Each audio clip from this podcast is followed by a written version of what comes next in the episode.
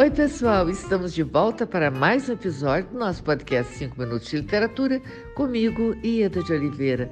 Gente, o nosso convidado de hoje é Lucas Verzola, escritor, editor, um dos fundadores da revista Lavoura, e o Lucas vai conversar conosco sobre a literatura produzida por mulheres hispanohablantes e dar várias dicas muito interessantes sobre a produção é, contemporânea dessas mulheres.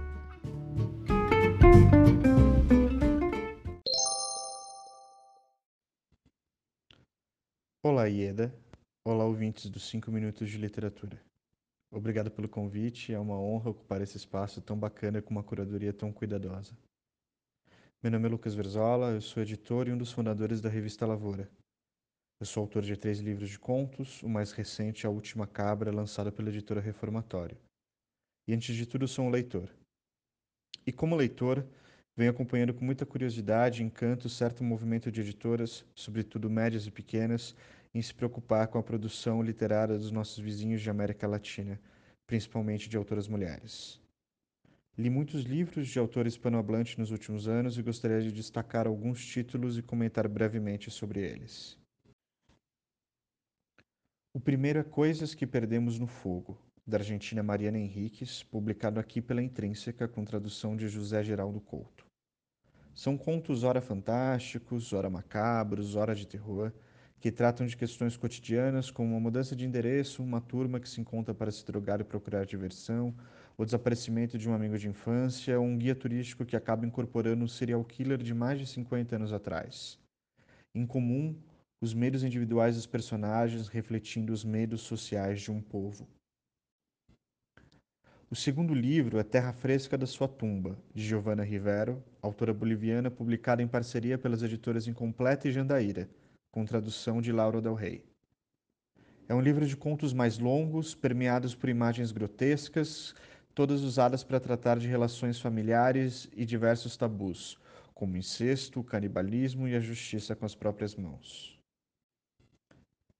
A terceira recomendação também tem os tabus como principal objeto de investigação falo da autora chilena Andrea Jeftanovic com a coletânea Não Aceite Caramelos de Estranhos, publicada pela editora Mundarel, com tradução de Luiz Reis Gil. A psique humana é explorada a exaustão com temas como incesto, traição, abuso sexual e psicológico, e também situações de isolamento que antecipam um mundo que ainda parecia muito distante. O último livro sobre o qual quero me deter um pouco mais é Rinha de Galos, também de contos, desta vez da equatoriana Maria Fernanda Ampuero, publicado pela Moinhos, com tradução de Silvia Massimini Félix. Ainda mais bruto que os outros citados, o livro lida quase sempre com a dicotomia sujo-limpo para falar de relações de poder e de abuso, sempre tendo a mulher como objeto de violência dos homens, da família e da igreja.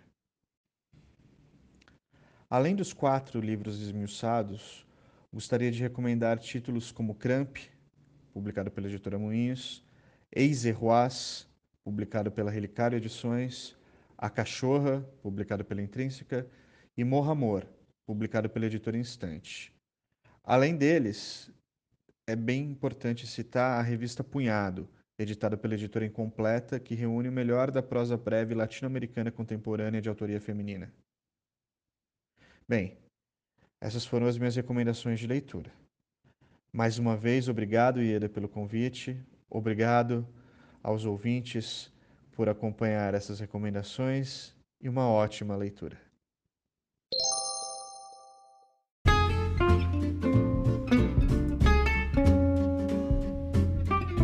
Lucas, muito obrigada por sua participação. Foi um enorme prazer ter você conosco. E muito obrigada a você, ouvinte, pela sua audiência.